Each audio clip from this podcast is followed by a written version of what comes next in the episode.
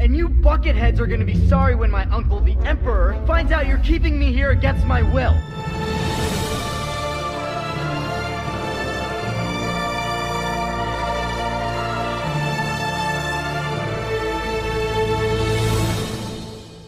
Hallo liebe Hörer, hier ist Kevin. Mal wieder haltet ihr mich gegen meinen Willen fest und ich muss sozusagen eine alte Schuld begleichen. Oder wie Kenobi gesagt hat, I will mend this old wound. Und zwar habe ich schon öfter von einigen von euch die Frage bekommen, welches Star Wars Buch sollte ich unbedingt lesen?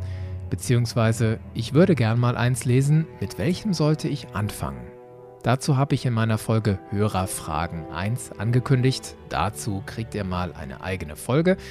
Und jetzt ist sie da. Dabei liegt es in der Natur der Sache, dass diese Folge nicht so aufwendig produziert und bunt ist wie viele andere meiner Folgen. Es gibt ja beim Thema Star Wars Bücher einfach weniger Musik und andere Einspieler. Von daher wird dieser Podcast vielleicht etwas trockener als sonst, wie wir im Radio sagen.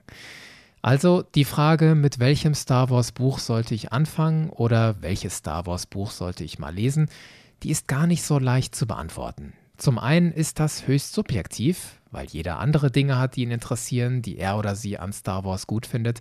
Zum anderen, es gibt einfach so viele Bücher und es werden gefühlt täglich oder zumindest wöchentlich mehr. Aber wir kriegen das hier trotzdem hin. It'll work.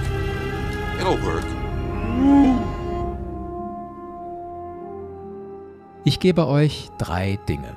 Erstens, meine ganz persönliche Liste an Lieblings-Star Wars-Büchern und Comics. Ich stelle euch die Werke vor und sage, warum sie mir gefallen haben. Als Bonus nenne ich auch die Lieblingsbücher einiger Hörer, die mir geschrieben haben. Ich hatte ja über Facebook, Twitter und Discord um eure Meinungen gebeten. Zweitens, ich stelle euch Bücher und Comics vor, von denen man eher die Finger lassen kann. Ich hatte da in den letzten Jahren einiges in der Hand, das ich unterm Strich eher mäh enttäuschend fand. Drittens, ihr kriegt von mir eine Anleitung, wie ihr ganz eigenständig Star Wars Literatur finden könnt, die euch interessiert. Aus meiner Sicht gibt es keinen Roman, den man unbedingt gelesen haben muss, weil man sonst das Star Wars-Universum nicht versteht. Die Filme und Serien erklären sich dann doch selbst. Du musst für dich selbst entscheiden, über welchen Charakter oder über welche Epoche möchte ich gerne mehr wissen. Danach habe ich in den letzten Jahren meine Bücher und Comics ausgewählt und habe dabei gute und schlechte Erfahrungen gemacht. Und das sind sie.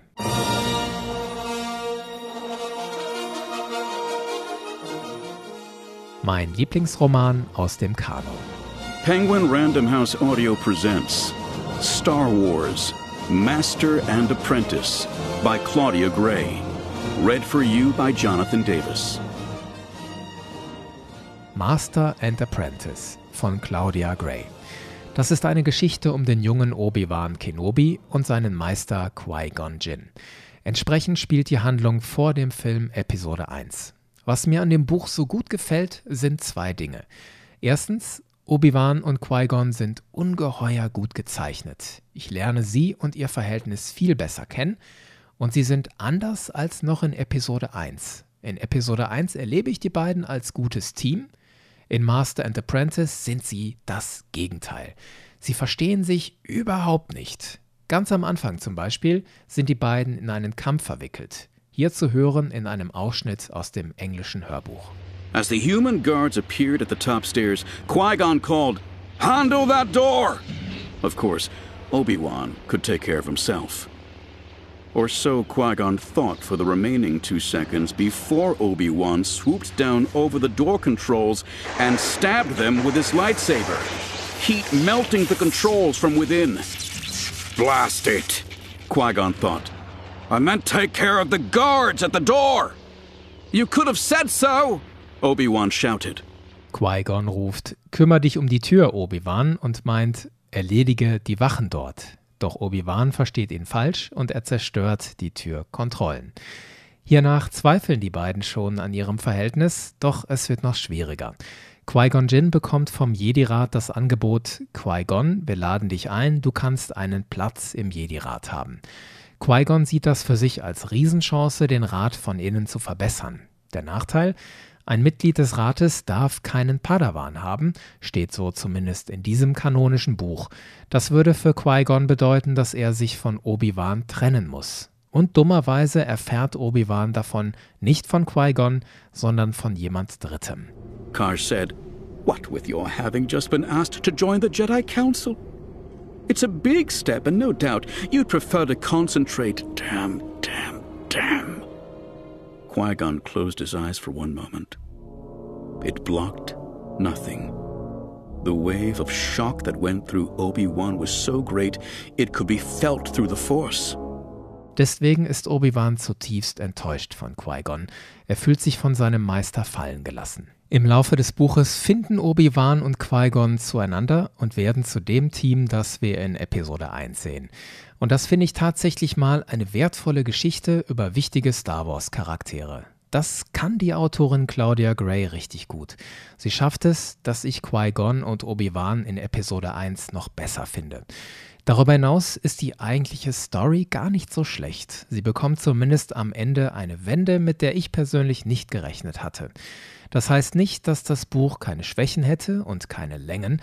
Ganz ehrlich finde ich aktuell keinen Star Wars-Roman, den ich gelesen habe, wirklich perfekt. Aber meine Empfehlung für einen Roman aus dem Kanon ist Master and Apprentice. Wobei ich überlegt habe, ob ich nicht ein anderes Buch vorziehen sollte, denn dieses hat mir auch wirklich, wirklich, wirklich, wirklich gut gefallen.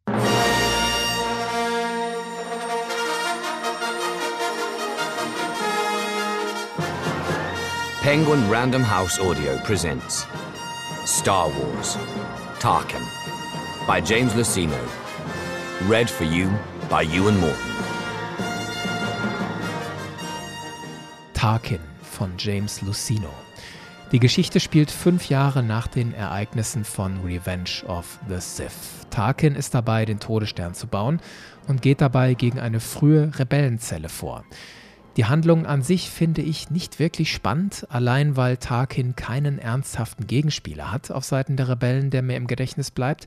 Aber der Autor tut das, was er auch schon in früheren Star Wars-Romanen getan hat, die heute zu den Legenden zählen. Er zeichnet ein fantastisches Bild von Tarkin, wie er denkt und warum er so ist, wie er ist. Zum Beispiel gibt es einen Rückblick auf dessen Kindheit auf dem Planeten Eriadu. Da nimmt sein Onkel ihn mit auf ein krasses Überlebenstraining. Der Onkel führt das ein mit den Worten: Willif, das ist eine schöne Uniform, die du da anhast, aber sie wird noch besser aussehen mit Blut darauf. That's a beauty, it is. A uniform fit for a future hero. And you know what? It'll look even better with blood on it. Auf der Jagd erlebt der kleine Willif Tarkin brutale Dinge. Er wacht zum Beispiel morgens auf und sein Zelt und er sind überrannt von fleischfressenden Insekten, richtig eklig. Tarkin muss natürlich Tiere töten und zum Schluss sogar noch ein rohes Organ essen. Und sein Großonkel gibt ihm immer wieder Lektionen mit. Never try to live decently, boy. Not unless you're willing to open your life to tragedy and sadness.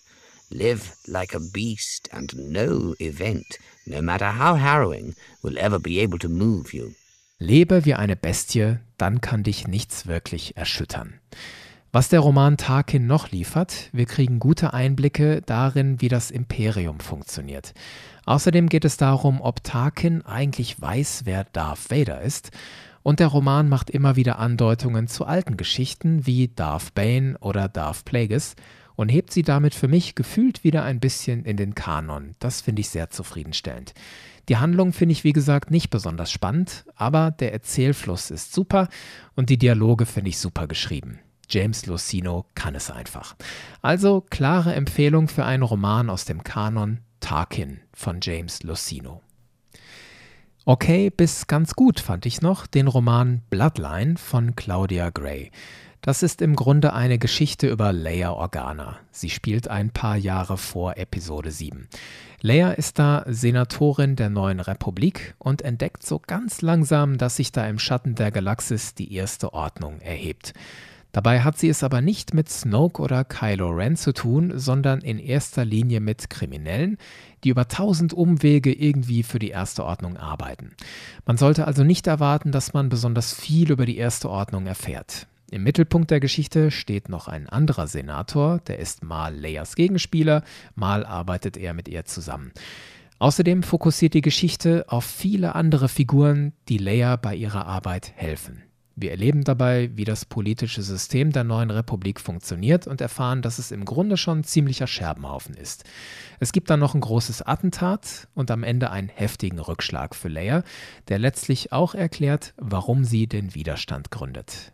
Gut an dem Buch finde ich, Claudia Gray zeichnet die Charaktere plausibel und die Geschichte hat auch eine gewisse Dynamik. Enttäuscht war ich trotzdem, denn ich hatte mir etwas mehr erwartet. Ich hätte gern mehr erfahren über die erste Ordnung und der Fokus lag mir etwas zu wenig auf Leia und zu sehr auf den Nebenfiguren. Dafür fand ich die nicht interessant genug, ganz subjektiv.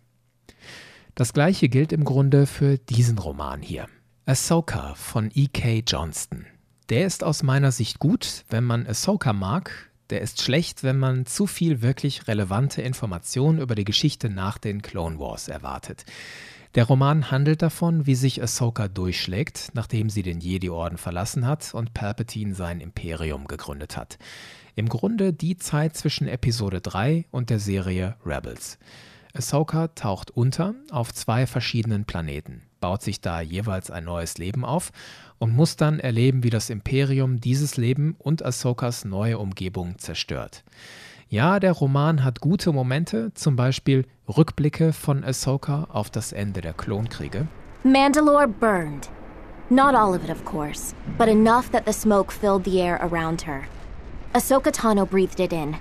She knew what she had to do but she wasn't sure it would work. She was there with an army and a mission, as she might have done when she was still Anakin Skywalker's Padawan. It probably would have gone better if Anakin were with her. Be careful, Ahsoka, he told her before handing over her lightsabers and running off to save the Chancellor. Maul is tricky, and he has no mercy in him at all. Gegen Ende taucht dann noch ein Inquisitor auf und wir erfahren, wie Ahsoka zu Fulcrum wird. Das ist schon nett, aber bis wir an diesen Punkt der Handlung kommen, dauert es echt lange. Und mir persönlich wachsen Ahsokas neue Freunde nicht wirklich ans Herz. Und da sie im Zentrum der Geschichte stehen, zieht sich das für mich doch alles recht lang hin. Unterm Strich ist der Roman Ahsoka aber für mich solide. Enttäuscht war ich dagegen gleich von zwei ganzen Romantrilogien im neuen Kanon, von der Thrawn-Trilogie und der Aftermath-Trilogie. The second Death Star is destroyed. The Emperor and his powerful enforcer, Darth Vader, are rumored to be dead. The Galactic Empire is in chaos. Die Aftermath-Trilogie hat einen sehr interessanten Anspruch. Sie soll erzählen, was passiert zwischen dem Ende von Episode 6, der Schlacht von Endor, und Episode 7, ich habe die Bücher damals gelesen, nachdem ich Episode 7 gesehen hatte und hatte entsprechend große Erwartungen. Hey, in diesen Büchern erfahre ich vielleicht, wer ist dieser Snoke? Warum ist die neue Republik so schwach? Wo kommt die erste Ordnung her? Warum ist Lukes neuer Jedi-Orden einfach so in die Brüche gegangen? Wie genau wurde Ben Solo zu Kylo Ren? Und wie verdammt nochmal konnte Han nur den Falken verlieren? All diese Fragen aber nichts davon, nichts, nichts, nichts wird in diesen drei Büchern erzählt. Wir sind ein bisschen bei Han und Leia, bei Wedge Antilles, aber eigentlich baut das Buch neue Charaktere auf, von denen in den Filmen aber so gut wie keiner eine Rolle spielt. Nur einer, Snap Wexley. Das ist in Episode 7 der bärtige Widerstandspilot. Bei dem sind wir, bei seinem Druiden, bei seiner Mutter, einem Rebellensöldner, einem ehemaligen imperialen Offizier und einer Sabrak-Kopfgeldjägerin. Auf der Seite der Bösen sind wir bei einer Gruppe von Imperialen, vor allem Grand Admiral Sloan, außerdem bei dem mysteriösen Flottenadmiral Gallius Rex und anderen wie zum Beispiel dem Vater von General Hux, Brendel Hux. Das hat mich damals beim ersten Lesen alles total kalt gelassen und ich fand es stinklangweilig, einfach weil ich andere Erwartungen an die Bücher hatte. Ich wollte Relevantes zu Episode 7. Jetzt, Jahre später, habe ich die Aftermath-Trilogie nochmal gelesen mit einem ganz anderen Interesse, einer Fragestellung für Episode 18 dieses Podcastes. Danach fand ich die Trilogie nicht mehr ganz so katastrophal. Grand Admiral Sloan ist für mich ein ordentlicher Bösewicht, eine dunkelhäutige Frau an der Spitze des Imperiums, die fähig ist und durchaus hart und manchmal skrupellos ist, aber immer wieder auch gute, vernünftige Seiten zeigt. Dann gibt es da noch nette Ideen in diesen Büchern. Zum Beispiel hat Snap Wexley einen B-1 Battle Droid aus den Klonkriegen umgebaut. Bones heißt er. Der kommt für mich nicht an Droiden wie R2 oder K2SO heran, aber die Idee an sich hat durchaus was. Und wenn die Romane mal politisch werden, finde ich sie gar nicht so schlecht. Zum Beispiel sind wir dabei, wenn Mon Mothma, die ist dann jetzt Kanzlerin der neuen Republik, wenn die mit Leia Organa und Admiral Akbar über den Kurs der neuen Republik streitet. Da gibt es Konflikte und Schwierigkeiten, die fand ich zumindest solide erzählt. Und am Ende erfahren wir immerhin, was es mit der Schlacht von Jakku auf sich hatte. Aber unterm Strich steht die Aftermath-Trilogie eher hinten in der Liste. Leider, leider gilt das auch für die neue Thrawn-Trilogie. Darüber habe ich ja in meiner Thrawn-Folge viel geredet, deswegen nur kurz die Zusammenfassung. Thrawn ist mir zu perfekt, seine Gegner zu schwach, seine Taten vergleichsweise irrelevant. Reden wir lieber über was Schönes. Welche Romane aus dem Kanon empfehlt ihr? Dazu habe ich über die sozialen Netzwerke ein paar Rückmeldungen bekommen. Unterm Strich habt ihr dabei deutlich mehr Legendenbücher empfohlen, aber ein paar aus dem Kanon waren doch dabei. Patricia und Tobias empfehlen Lost Stars von Claudia Gray. Das Buch erschien 2015 und ist eine Geschichte, die sich ausdrücklich eher an junge Erwachsene richtet. Da falle ich ja gerade noch so drunter. Lost Stars spielt rund um die klassische Trilogie von A New Hope über Empire Strikes Back und Return of the Jedi bis hin zur Schlacht von Jakku. Es geht um zwei TIE Fighter-Piloten, die wohl sehr unterschiedlich sind, aber eine Beziehung haben, die immer wieder auf die Probe gestellt wird. Vor allem, er tritt der Rebellenallianz bei, sie bleibt beim Imperium. Patricia schreibt dazu, Lost Stars sei ein perfekter Einstieg in den neuen Kanon. Außerdem gäbe es tolle Charaktere mit einer interessanten Geschichte, nicht einfach nur klassisch gut gegen böse. Außerdem sei der Roman klug mit den Filmen verbunden. Tobias meint, das könne er genauso unterschreiben. Für ihn sei Grays Roman auch einer seiner ersten Kanonromane überhaupt gewesen und die Verbindung zwischen Filmhandlung und Romanhandlung habe ihn sehr begeistert. Als Einstieg sei das perfekt geeignet Lost Stars von Claudia Gray. Alex hat über Facebook gleich drei kurze Empfehlungen gegeben. Zum einen A New Dawn. Das erschien im Frühjahr 2015 und scheint, wenn ich das richtig sehe, der erste Roman überhaupt im neuen Kanon zu sein. In meiner Folge über Kanan habe ich ihn ja schon erwähnt. Es geht im Grunde darum, wie Kanan Jarrus und Hera Syndulla sich kennenlernen und gegen das Imperium vorgehen, unter anderem gegen einen Cyborg-Bösewicht namens Count Vidian und Ray Sloan. Sloan, die spätere Grand Admiral Sloan, die ich vorhin erwähnt habe, ist in A New Dawn noch Captain eines Sternzerstörers. Alex schreibt dazu, sie habe A New Dawn auf Deutsch gelesen und fand ihn gut. Sehr gut gefallen habe ihr auch Rebel Rising von Beth Ravis. Der erschien 2017 und erzählt das Leben von Jin Erso nach dem Tod ihrer Eltern, ihre Zeit bei Saw Gerrera, bis sie in Rogue One vor Mon Mothma geführt wird. Gut gefällt Alex unter anderem die Art, wie Jin hier gezeichnet wird. Das passe super zu der Jin, wie wir sie im Film sehen. Das also Rebel Rising. Dann führt Alex noch ein drittes Buch auf, nämlich Vor dem Erwachen von Greg Rucka. Das sind drei Kurzgeschichten über Finn, Ray und Poe vor Episode 7. Alex schreibt, sie hatte sich von dem Buch mehr erhofft, aber sie habe Poes Geschichte richtig spannend gefunden. Ihr müsst wissen, hier schreibt ein Poe Dameron-Fan.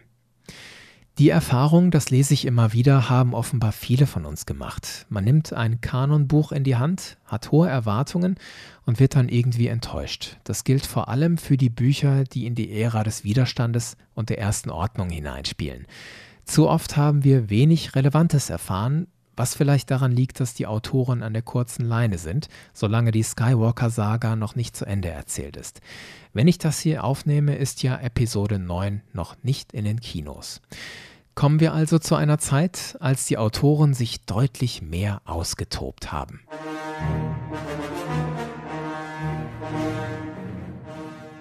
mein Lieblingsroman aus den Legenden.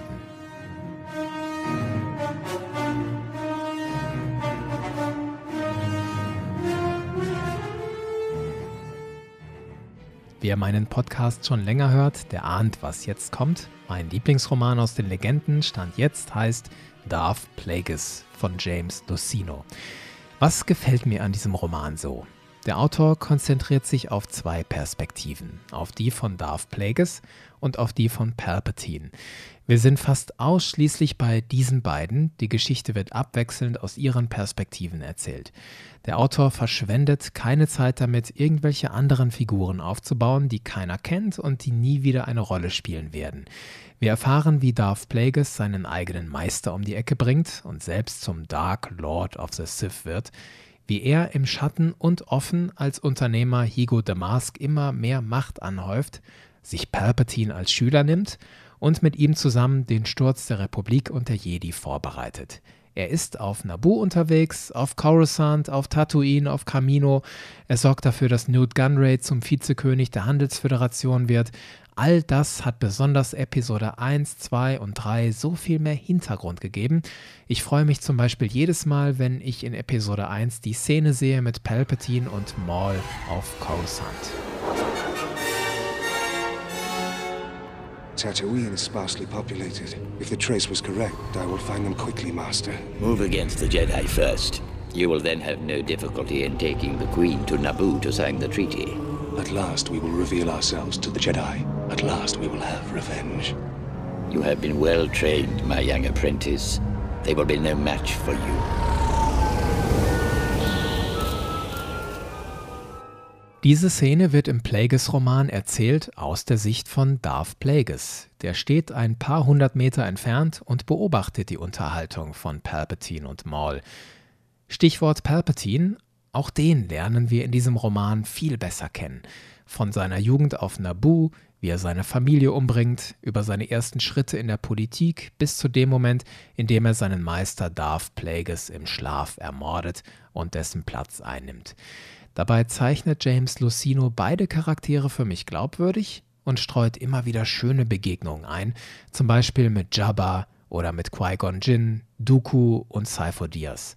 Dafür verzichtet die Geschichte weitgehend auf Weltraum-Action oder Vergleichbares, was für mich in einem Roman sowieso oft nicht funktioniert.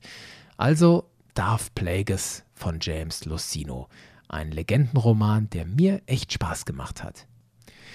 Darüber hinaus kann ich persönlich aus den Legendenromane nur eingeschränkt empfehlen. Nehmen wir als Beispiel die Thrawn-Trilogie von Heir to the Empire über Dark Force Rising bis hin zu The Last Command. Die ist zwar unbestritten für die legendäre Star Wars-Geschichte unheimlich wichtig, der Kampf der neuen Republik gegen die übrig gebliebenen Kräfte des Imperiums. Wir erleben Luke, Han, Leia, Lando und Akbar in Action, lernen aber auch neue wichtige Figuren kennen wie Thrawn, Captain Pelion, den Schmuggler Talon Card und natürlich Mara Jade. Sie war früher eine Art persönliche Agentin, Attentäterin des Imperators, schließt sich dann dem Schmuggler Card an, und wird später nach der Thrawn-Trilogie Jedi und Luke Skywalkers Frau. Wer wissen will, wie deren Geschichte ursprünglich erzählt wurde, der kommt an der Thrawn-Trilogie nicht vorbei. Ich persönlich finde die Geschichten von diesem Gesichtspunkt her auch wichtig, keine Frage, aber ich finde sie zu erheblichen Teilen auch echt zäh und nicht immer gelungen. Zum Beispiel baut der Autor Timothy Zahn den bösen Klon eines früheren Jedi-Meisters Sabayoff auf. Aua. Die bessere Thrawn-Geschichte finde ich dann noch Outbound Flight. Die Geschichte ist stärker fokussiert auf Thrawn und funktioniert allein deshalb für mich besser. Aber ich bin ja auch nur ein Mann und habe bei weitem nicht alles gelesen, was es so gibt. Deswegen ist es gut, dass ihr da seid. Einige von euch haben mir ihre absoluten Lieblingsromane aus den Legenden genannt. Und da steht offenbar die Darth Bane-Trilogie ganz weit oben bei euch. Sie wurde gleich von drei Hörern empfohlen. Von Moritz und Felix über Discord und Patrick über Facebook. Darth Bane, von dem habt ihr gehört, das ist der Sith Lord, der den Sith-Orden neu gestartet hat und die Regel der Zwei etabliert hat. Es kann nur zwei geben, einen Meister und einen Schüler. Zudem gibt es drei Romane. Path of Destruction von 2006, The Rule of Two von 2007 und Dynasty of Evil von 2009.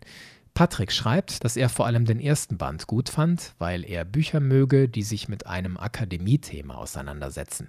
Zudem gäbe es gute Einblicke in die Jedi- und Sith-Lehren und auch was sie verbindet und in die Lichtschwertstile.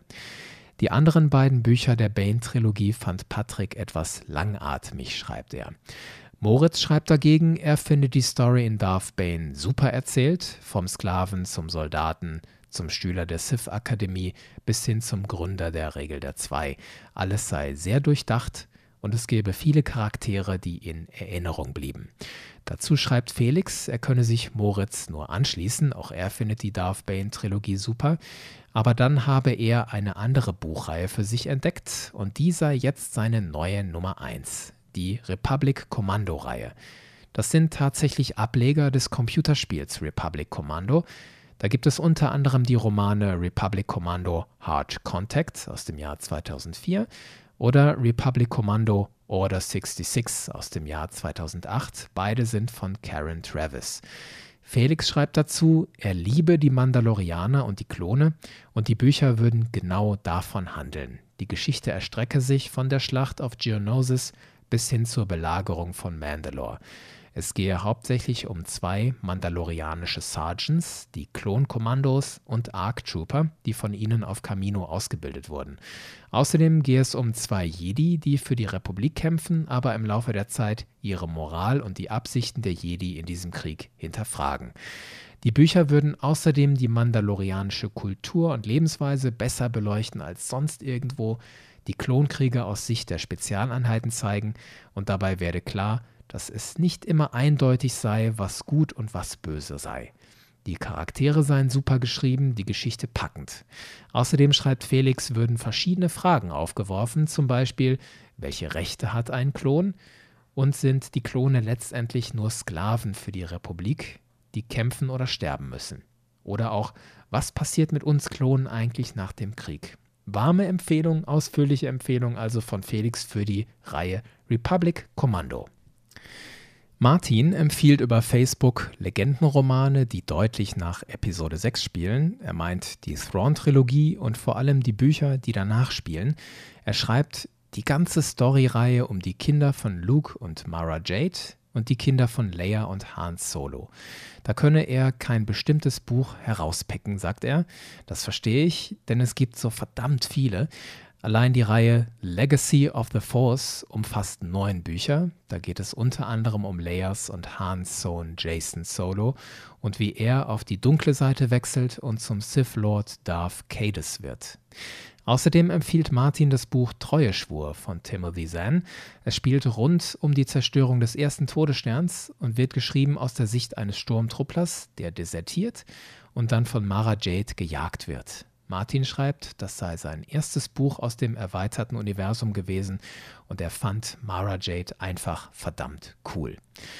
Karl Georg schreibt über Twitter, dass er mehrere Werke in guter Erinnerung hat. Den Roman Kenobi von John Jackson Miller aus dem Jahr 2013. Es geht da um das Exil von Obi-Wan auf Tatooine. Karl Georg meint, da sei einfach alles drin.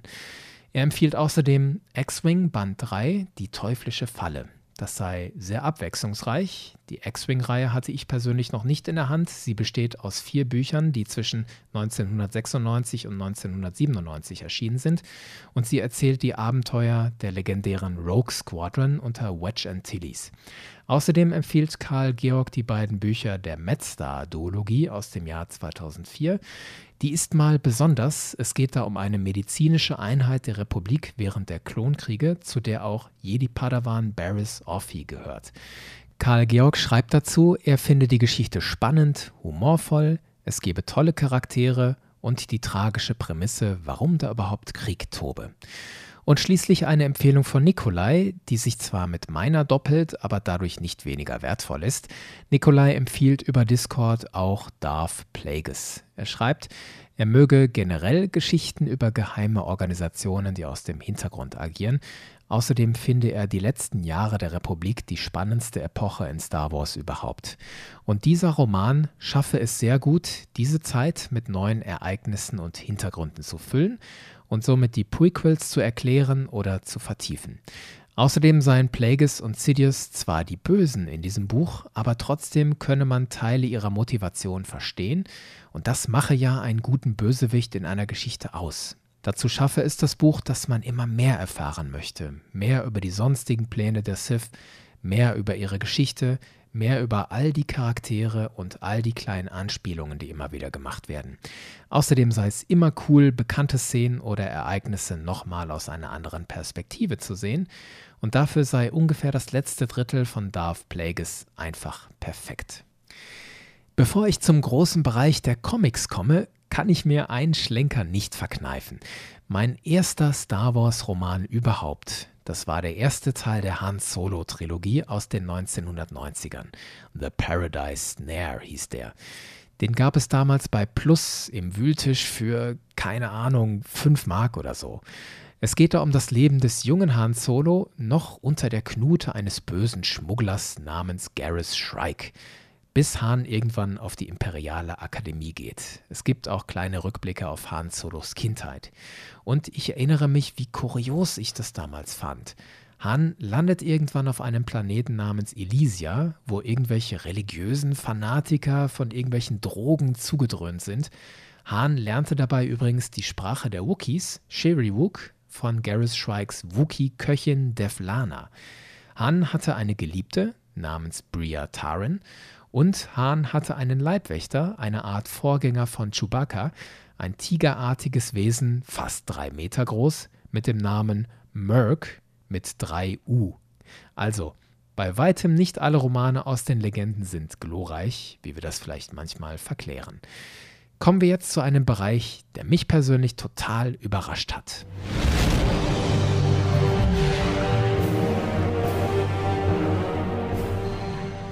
Mein Lieblings-Star Wars-Comic.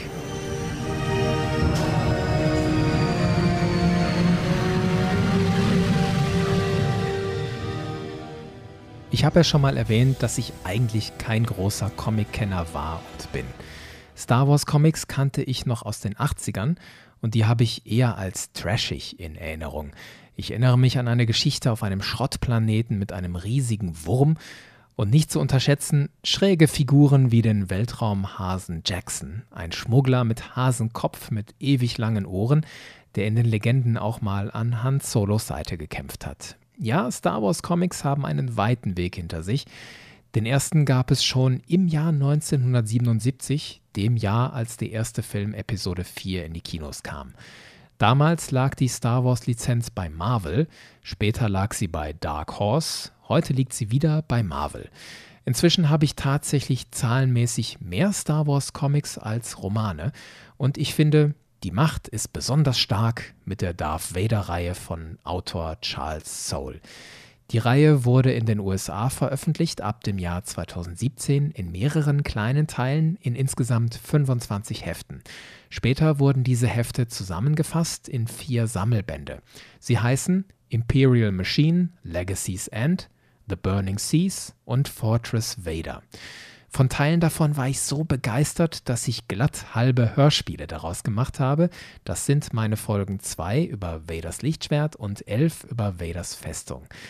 Die Comics sind voll mit Badass Vader, der aber auch immer wieder von heftigen Gegnern übel zerfetzt wird. Die Geschichten spielen nach Episode 3 und zeigen, wie Vader seine Rolle an der Seite des Imperators festigt und in der Galaxis aufräumt. Er jagt Jedi, trainiert die Inquisitoren, erobert Mon Cala, baut seine Festung auf Mustafa und, und, und. Dabei bin ich immer wieder baff, wie kunstvoll und handwerklich geschickt Comics den Blick auf bestimmte Dinge lenken und mich Leser überraschen. Die Zeichnungen dieser Vader-Comic-Reihe stammen von Giuseppe Camunccioli und ich würde sie als nicht gerade ultra realistisch beschreiben. Vader und die anderen Figuren wirken mitunter etwas verzerrt, da muss man sich dran gewöhnen. Dennoch, wer ein Star Wars Comic ausprobieren will, die Vader-Reihe von Charles Soule. Direkt dahinter kommt für mich eine zweite Vader-Reihe, die von Autor Kieran Gillen. Sie spielt nach der Schlacht von Yavin. Da ist Vader in einer interessanten Situation. Der Imperator macht ihn mitverantwortlich dafür, dass die Rebellen den Todesstern zerstört haben. Er setzt Vader in der Kommandostruktur zurück. Grand General Taggy, das ist einer der Offiziere, die in Episode 4 mit Tarkin an einem Tisch saßen, dieser Grand General Taggy ist jetzt auf einmal Vaders Vorgesetzter. Außerdem ruft der Imperator eine Art Konkurrenzkampf aus. Er schickt mehrere Individuen ins Rennen, ob sie nicht vielleicht ein besserer Apprentice wären als Vader. Und außerdem ist Vader auf der Suche nach diesem Piloten, der im Todessterngraben vor ihm war und bei dem die Macht so stark war. Vader beauftragt die eigensinnige Archäologin Dr. Evra, diesen Jungen zu finden. Und allein diese Dr. Evra finde ich überraschend gut zumal sie zwei Droiden an ihrer Seite hat. Einer sieht aus wie C3PO, ist aber ein super böser Folterdroide. Der andere sieht aus wie ein R5 Astromech, ist aber vollgepackt mit Raketen und anderen Waffen und eine wahre Killermaschine. Das ist so die Ausgangslage für die zweite Vader-Reihe. Der Zeichenstil dieser Reihe gefällt mir persönlich deutlich besser als der in der Soul-Reihe, Zeichner Salvador La Rocca zeichnet die Charaktere etwas weniger verzerrt und dafür deutlich realitätsnah. Also, zweite Empfehlung, die Vader-Bände von Kieran Gillen. Sie heißen Darth Vader Vader, Shadows and Secrets, The Shorotun War und End of Games. Diese Dr. Ephra hat übrigens eine eigene Reihe, die ich streckenweise auch sehr unterhaltsam finde aber sie hat nicht eine ganz so große Relevanz wie die Vader-Reihen. Die Vader-Reihen erklären tatsächlich, warum er in The Empire Strikes Back dann wieder der unangefochtene Anführer des imperialen Militärs ist und warum er weiß, dass Luke sein Sohn ist. Nur zwei Beispiele. Darüber hinaus gibt es Comics, die die Vader und Dr. Aphra Geschichten kreuzen. Besonders gut gefallen hat mir dabei Vader Down. Da haben wirklich alle einen großen Moment. Vader, Afra, Han, Leia, Luke, Chewbacca, alle haben einen großen Moment, ein super Comic. Vader Down. Jetzt denkt ihr, der Kevin findet ja nur Vader-Comics gut. Nein, nicht nur. Die beiden Kanan-Comics haben ja auch Spaß gemacht. Kanan, The Last Padawan und Kanan First Blood, die hatte ich ja schon verarbeitet in meiner Folge über Kanan Jarrus. Beeindruckend fand ich auch The Ashes of Jeddah. Super coole Geschichte mit Luke, Han und Leia, die auf das halb zerstörte Jeddah reisen. Dort will Luke mehr wissen über die Macht und Leia will die Rebellenzelle auf Jeddah unterstützen. Schönes Wiedersehen dabei mit Benthic Two Tubes, dem Kumpel von Saw Gerrera. Dieser Comic ist übrigens ultra realistisch gezeichnet. Wahnsinn! Die Gesichter von Han, Luke und Leia fast wie im Film. So, und einen Comic will ich noch hervorheben, nämlich Lando. Was für eine Geschichte! Sie fängt an mit Lando im Bett mit einer imperialen Gouverneurin, dann stiehlt er eine teure Yacht, die aber dummerweise dem Imperator persönlich gehört, und es sind allerlei gefährliche Dinge auf dieser Yacht. Lando wird dabei von einer ziemlich bunten und interessanten Truppe begleitet, darunter Lobot, den kennt ihr aus The Empire Strikes Back auf Bespin. Das ist Landos Gehilfe mit dem Gerät am Kopf, der nicht spricht. In diesem Comic spricht er und ich finde ihn genial. Am Schluss erfahren wir unter anderem, warum Lobot dann so ist, wie wir ihn im Film sehen, und er gibt Lando eine Botschaft mit, die mein Herz ziemlich erweicht hat. Also, der Lando-Comic, übrigens auch von Charles Soule geschrieben. Neben diesen größeren Comics gibt es noch die ganz kleinen sogenannten Einzelissues, zum Beispiel Age of Republic Django Fett oder Age of Resistance Finn. Die sind wirklich sehr kurz und ich fand sie fast alle sehr enttäuschend, bis auf wenige Ausnahmen. Eine Ausnahme war Age of Resistance Snoke. Da nimmt Snoke Kylo Ren mit nach Dagobah in die Höhle. Ja, die Höhle, in der Luke die Vision von Darth Vader hatte. Diese Geschichte hatte eine schöne Auflösung, fand ich, aber nein, man erfährt immer noch nicht, wer Snoke eigentlich ist. Von solchen Erwartungen sollte man sich grundsätzlich freimachen, dann wird man auch weniger enttäuscht. Genug von mir, was Comics angeht, jetzt kommen eure Empfehlungen. Nico pflichtet mir gewissermaßen bei. Er schreibt auf Twitter wörtlich, ich mag die Vader-Comic-Reihe sehr gerne, da sie nochmal die anderen Seiten von Vader beleuchte. Außerdem sieht man Vader, wie man ihn sich immer gewünscht hat, schreibt Nico. Karl Georg, der vorhin schon drei Romane empfohlen hat, empfiehlt als Comic die alte Clone Wars Comicreihe. Diese Reihe beleuchte andere Aspekte als die Animationsserie, sei um einiges düsterer. Besonders den Werdegang von Jedi Master Quinlan Voss darin fand Karl Georg gelungen. Zwergen Tomi empfahl über Twitter den Comic Imperium auf verlorenem Posten, der erschien 2003. Tomi schreibt, die kurze Geschichte zeige, was Vader direkt nach Episode 4 erlebt hat. Es gebe weder eine tiefgründige Story noch herausragende Zeichnungen, aber die Mischung aus Action und Situationscomic sei genial, schreibt er. Und Florian, der Gründer der Jedi-Bibliothek, empfiehlt euch die Knights of the Old Republic Comicreihe. Gerade der erste Band sei für ihn die perfekte Star Wars-Geschichte, mit allem, was die Saga toll macht, aber einem frischen Spin. Und der Rest der Reihe sei sehr gut durchgeplant und habe am Ende einen großen Payoff, schreibt Florian die Reihe Knights of the Old Republic. Die wurde zwischen 2006 und 2010 veröffentlicht, damals noch unter Dark Horse, nicht unter Marvel. Sie spielt vor den Ereignissen aus dem Computerspiel Knights of the Old Republic, spielt auch viel darauf an und vertieft die Mandalorianischen Kriege mit Revan und mit Malek noch als Jedi. Klingt für mich fast nach Pflichtlektüre, wenn man sich für diese Ära interessiert. Auf der Webseite empfiehlt die Jedi-Bibliothek übrigens als Einstiegscomic Skywalker Strikes. Der spielt ein halbes Jahr nach Episode 4, parallel zu der Vader-Reihe von Kieran Gillen. Gibt's auch auf Deutsch, Skywalker schlägt zu. Ich danke euch allen für eure Tipps, super. Wenn euch Hörern das jetzt noch nicht reicht, zum Schluss will ich euch zeigen, wie ihr euch selbst Star Wars Literatur erschließen könnt. Die Frage, mit welchem Lesestoff fange ich an? Da könnt ihr für euch erstmal grundsätzlich sortieren, was ihr wollt.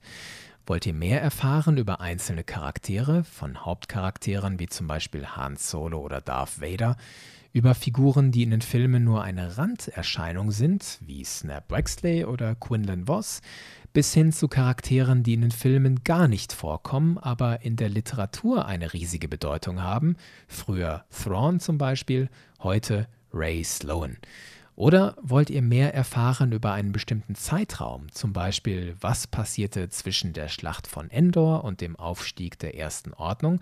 Oder wo kommen eigentlich die Sith her? Und natürlich muss man für sich entscheiden, will ich nur Kanon oder auch Legendenbücher lesen.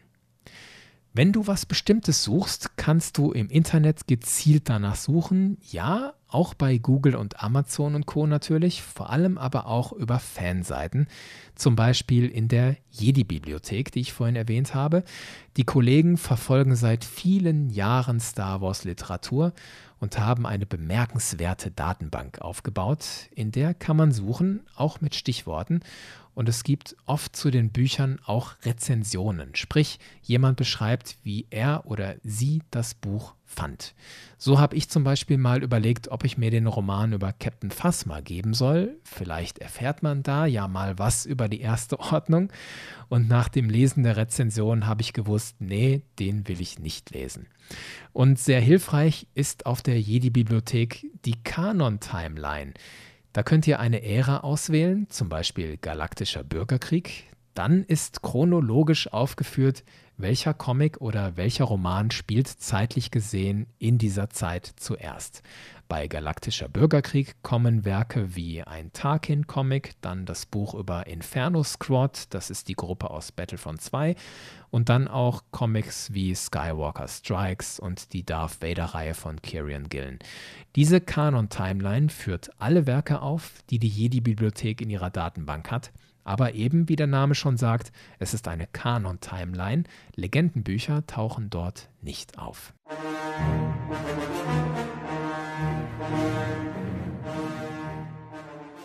So, ihr Auserwählten und Bucketheads, das waren die versprochenen Lesetipps. Wenn ihr Anmerkungen habt oder Rückfragen, gerne her damit. Auf Twitter bin ich Kevnobi. Andere Kontaktmöglichkeiten wie Facebook oder YouTube findet ihr verlinkt auf der Webseite bucketheads.de. Da gibt es auch ein Kontaktformular, über das ihr mich anmelden könnt. Ist ganz einfach. Ich danke euch fürs Zuhören, sage bis zum nächsten Mal und evakuieren. Bye bye, Bucketheads!